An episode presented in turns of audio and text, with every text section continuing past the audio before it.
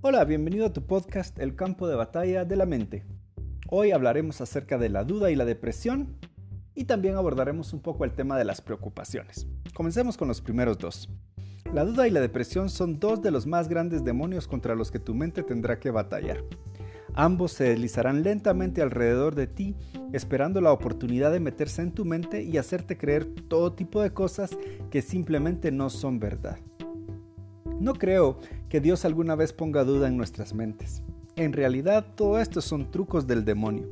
La Biblia dice que Dios le da a cada hombre una medida de fe. Romanos capítulo 12, versículo 3 dice, no se crean mejores de lo que realmente son. Más bien véanse ustedes mismos según la capacidad que Dios les ha dado como seguidores de Cristo. Y al inicio de ese capítulo el mismo Pablo escribe, y no vivan ya como vive todo el mundo. Al contrario, cambien su manera de ser y de pensar. Así es que la pregunta es, ¿permitirás que Dios transforme tu forma de pensar o dejarás que el demonio de la duda esté en tu mente y te diga lo que puedes y lo que no puedes hacer? Esto es algo muy bueno que puedes aprender durante este podcast porque te ayudará durante toda la vida. La duda no proviene de Dios. Si alguna vez estás dudando y tienes inquietud en tu corazón, no te preguntes si esa duda viene de Dios, porque te respondemos de una vez. La duda no viene Dios. La parte chistosa es esta. Los demonios de la duda están comisionados a trabajar en ti porque tienes fe. Si no tuvieras fe probablemente no les importaría mucho, te dejarían en paz. Ellos tratan de atacar tu fe y fue Dios quien puso la fe en tu corazón, así que no permitas que nada ni nadie te la quite. ¿Cómo puedes combatir contra los demonios de la duda? Bueno, lee, estudia y habla la palabra. Los demonios de la duda descienden sobre ti cada vez que estás cansado o preocupado o simplemente no estás en la mejor condición. Son canallas. Cuando te ven debilitado es allí donde atacan. Por lo general, cuando nuestros espíritus están bajos en defensa, es cuando estos dos, la duda y la depresión, vienen y te atacan. Lo mejor que puedes hacer es estar siempre bien armado. Ten en la mente y en el corazón buenos versículos de la Biblia para que te den ánimo y te den fuerza y se los puedas recitar a los demonios cuando vengan a plantar duda en tu corazón. Si conoces la palabra, podrás reconocer la duda cuando está tocando a tu puerta y la puedes mandar muy muy lejos. La duda llena tu cabeza de mentiras porque quiere hacerte creer que tu fe en Jesús no es suficiente. Sin embargo, tú sabes que sí lo es. ¿Recuerdas a Abraham? Abraham le creyó a Dios y seguramente tenía toda clase de razones para dudar acerca de las promesas que Dios le había dado, que Dios le estaba diciendo que iba a cumplir en él. Pero, porque le creyó a Dios, hoy en día lo reconocemos como un héroe de la fe. ¿Te imaginas? Era ya un hombre viejo, su esposa nunca había podido tener hijos y también ya estaba bastante vieja. Pero Dios les promete que van a ser padres de muchedumbres y que van a ser padres de naciones. Y eso es una cosa muy grande. Por lo menos un hijo tendrían que haber tenido para poder creer algo así. Pero Dios te da una palabra y te da una promesa para que la creas, para que te aferres a ella y con ella puedas vencer al enemigo. ¿Te acuerdas de Tomás?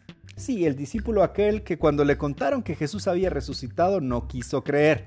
Dijo hasta que no meta mi dedo en sus manos, en el agujero que le hicieron los clavos, y mi mano en su costado donde la lanza lo atravesó, no voy a creer. Y cuando Jesús se le aparece, lo primero que hace es precisamente reprocharle el haber dudado, porque Jesús mismo había anticipado que iba a resucitar. ¿Recuerdas aquella historia de los hombres de un pueblo que estaban pidiéndole a Dios por lluvia? La sequía era muy fuerte y tenían muchos problemas. Así que la iglesia, la congregación completa decide salir a campo abierto para orarle a Dios por lluvia.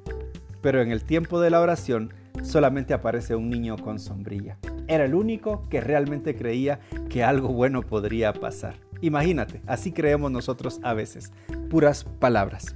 Ahora pensemos un poquito en el demonio de la depresión. La verdad es que espero que jamás hayas tenido que, eh, enfrentarte con la depresión. Es un demonio terrible y que puede causar muchas molestias. Bueno, ¿cómo sucede la depresión y cómo se domina?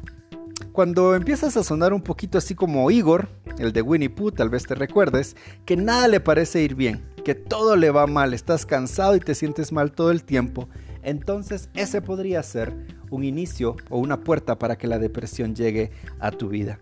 La depresión puede hacerte sentir que el peso del mundo está sobre tus hombros y que no tienes respuestas para nada. El sol se apaga, ya nadie parece estar sonriendo y todo parece desalentador. Quizás un poquito el sombrío ambiente que se siente a veces durante la cuarentena que estamos viviendo mientras lees este podcast en el año 2020. A ver, te voy a dar algunos pasos para que puedas ah, enfrentar la depresión. El Salmo 143 será una buena guía para nosotros. Paso 1. Encuentra qué es lo que está causando el problema. El Salmo 143.3 dice, mis enemigos quieren matarme, me tienen acorralado y en constante peligro de muerte. ¿Cuál es el problema? Bueno, él estaba siendo atacado por las fuerzas de la oscuridad.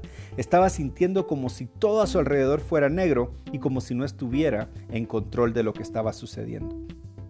Cuando tienes un problema y no puedes encontrar cuál es su origen, o por qué te sientes triste o molesto, tal vez quieras detenerte y ver si estás en medio de una batalla espiritual. La batalla espiritual está ocurriendo siempre y algunas veces te puede afectar en lo personal. Paso número 2. Ve lo que la depresión realmente te está haciendo. Salmo 143.4 dice, ya no siento latir mi corazón, ya he perdido el ánimo. Tu respuesta a la depresión es que te sientes con temor y sin esperanza. Empiezas a creer que simplemente te encuentras en la oscuridad y que no puedes ya encontrar la forma de regresar hacia la luz. Paso 3. Piensa en las cosas que te hacen sentir bien. Salmo 43.5. Me viene a la mente los tiempos pasados y me pongo a pensar en todas tus acciones. Tengo muy presente todo lo que has hecho. Si es posible, te puede ayudar que te detengas y pienses en las cosas buenas que Dios ha hecho por ti. Seguro que si buscas podrás descubrir que Él ha estado contigo en muchas oportunidades. Paso 4. Sea lo que sea, agradecele a Dios. Salmo 143.6 dice, Hacia ti extiendo mis manos, pues me haces falta, como el agua a la tierra seca. Y este quizás es un paso de los más importantes que hay en la lucha contra la depresión. Debes reconocer que lo que tú necesitas es a Dios. Imagínate cómo lo describe el salmista, como el agua a la tierra seca. ¿Alguna vez has vaciado un vaso de agua sobre tierra que está muy seca? Es increíble la velocidad con la que la absorbe necesita mucha agua para finalmente verse que ya está húmeda. Y eso te puede estar pasando a ti también. Recuerda, busca al Señor para que Él te ayude a seguir creyendo y a levantarte de cualquier depresión que venga a afectar tu vida. Jesús es el agua de vida. Eso dice Juan 4.10. Paso 5. Pídele a Dios que te ayude. Salmo 143.7 dice, Dios mío, respóndeme pronto, pues la vida se me escapa. No me des la espalda o ya puedo darme por muerto. Tú te das cuenta de lo que está pasando, sientes que no puedes aguantar más y realmente necesitas ayuda. Eres como una persona que se agarra de una cuerda con todas sus fuerzas y espera que el escuadrón de rescate llegue a tiempo.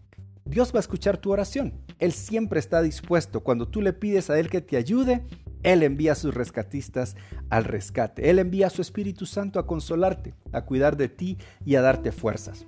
Tú necesitas vocalizarlo, decirle que necesitas ayuda. Paso número 6. Escucha lo que Dios quiere decirte. El Salmo 143.8 dice, En ti confío, a ti dirijo mi oración.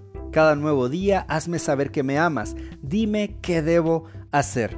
Mira lo que te está diciendo este versículo. Uno, debes querer escuchar lo que Dios te dice. Eso es lo más importante.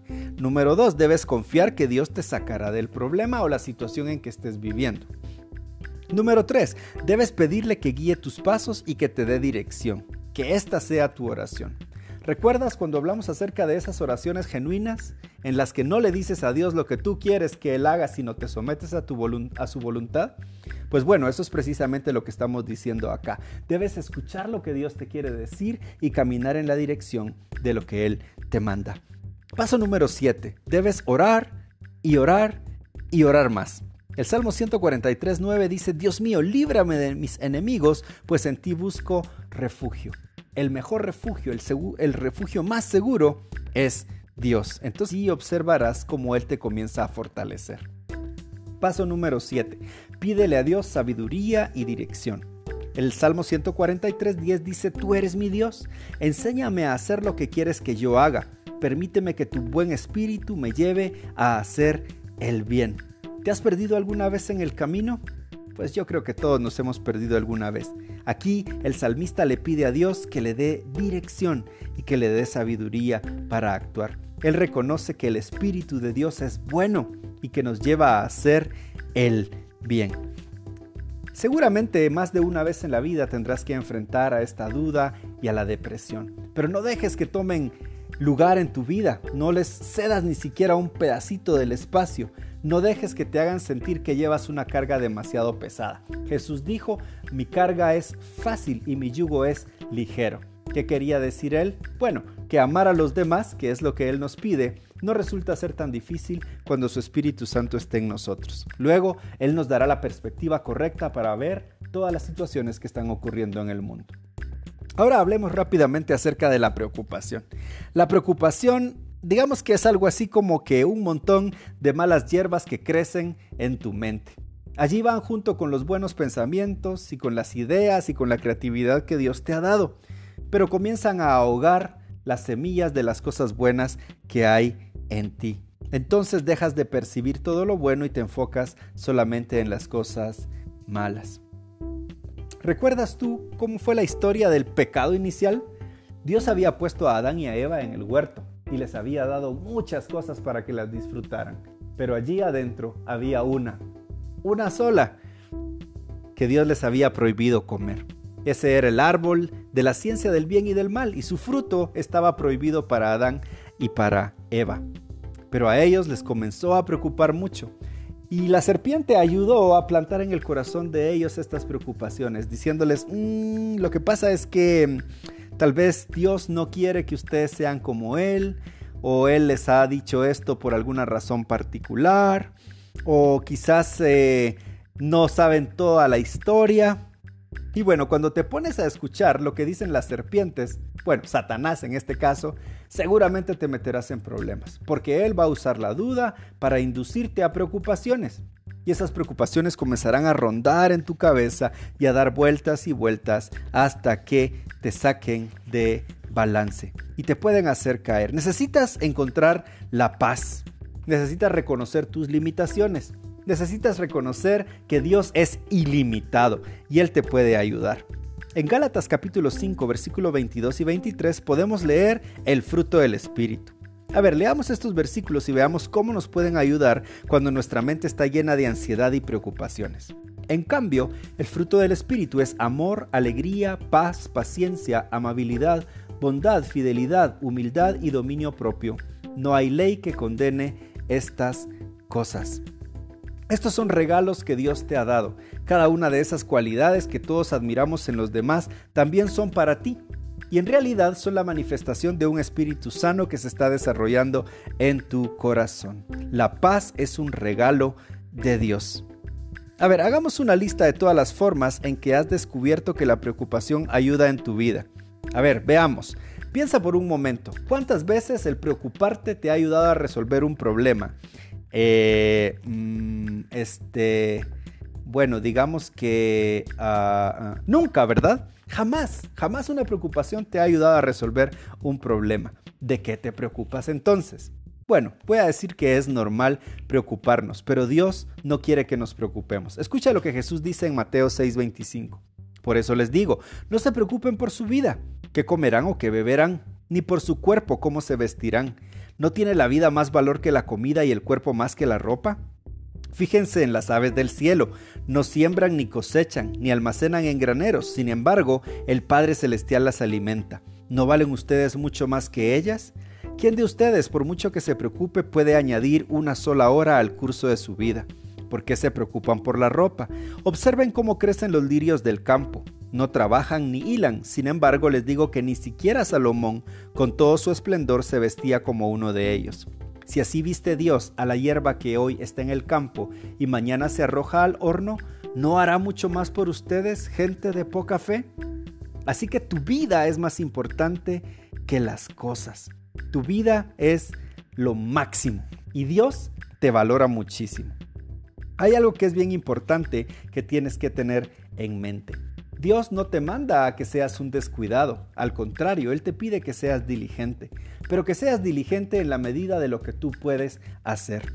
Cuando tus preocupaciones son más allá de tus fuerzas, seguramente comenzarán a cavar en tu mente y en tu corazón hoyos donde podrás tropezar fácilmente con tus pensamientos. Toma un día a la vez. No te gastes todos tus recursos preocupándote por aquellas cosas de las que no tienes el control. Usa tu medida de fe para entregarle a Dios todas estas preocupaciones y permitir que Él actúe. Tú esfuérzate, tú sé diligente en lo que haces y pídele a Él que te dé dirección para saber hasta dónde puedes tú llegar. Dale a Dios tus preocupaciones y mantente fuerte. Primera de Pedro 5, 6 a 9 dice, humíllense pues bajo la poderosa mano de Dios para que Él los exalte a su debido tiempo. Depositen en Él toda ansiedad, porque Él cuida de ustedes. Practiquen el dominio propio y manténganse alerta. Su enemigo el diablo ronda como león rugiente buscando a quien devorar. Resístanlo, manteniéndose firmes en la fe, sabiendo que sus hermanos en todo el mundo están soportando la misma clase de sufrimientos. Tómate un tiempo para considerar aquellas cosas que te preocupan. Descubre si están o no están en tu control. Entrégaselas a Dios y desconecta el cable de la preocupación. Preocuparse en realidad es una pérdida de tiempo. Hebreos 13, versículos 5 y 6 dice, manténganse libres del amor al dinero y conténtense con lo que tienen, porque Dios ha dicho, nunca te dejaré, jamás te abandonaré. Así que podemos decir con toda confianza, el Señor es quien me ayuda, no temeré que me puede hacer un simple mortal. ¿Puedes ver qué tan protegido estás? ¿Te das cuenta de que Dios ve todos los detalles de tu vida? Bájate del tren de la preocupación y súbete al tren de la fe porque el piloto, que es Dios, te llevará seguro hasta tu destino. Cumple con lo que te corresponde a ti y Dios hará su parte. Él no quiere que lleves esa carga más allá de su puerta. Tú puedes depender de Él y esa es una promesa que Él nos hizo.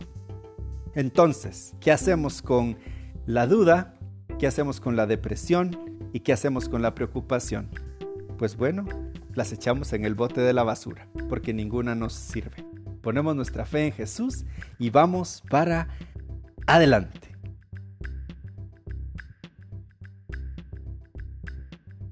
Bueno, esto fue tu podcast, El campo de batalla de la mente, y quiero contarte que estamos apenas a un par de capítulos de terminar nuestra lectura y descubrir todas estas buenas cosas que Dios tiene para que venzamos en el campo de batalla de nuestra mente. Que Dios te bendiga.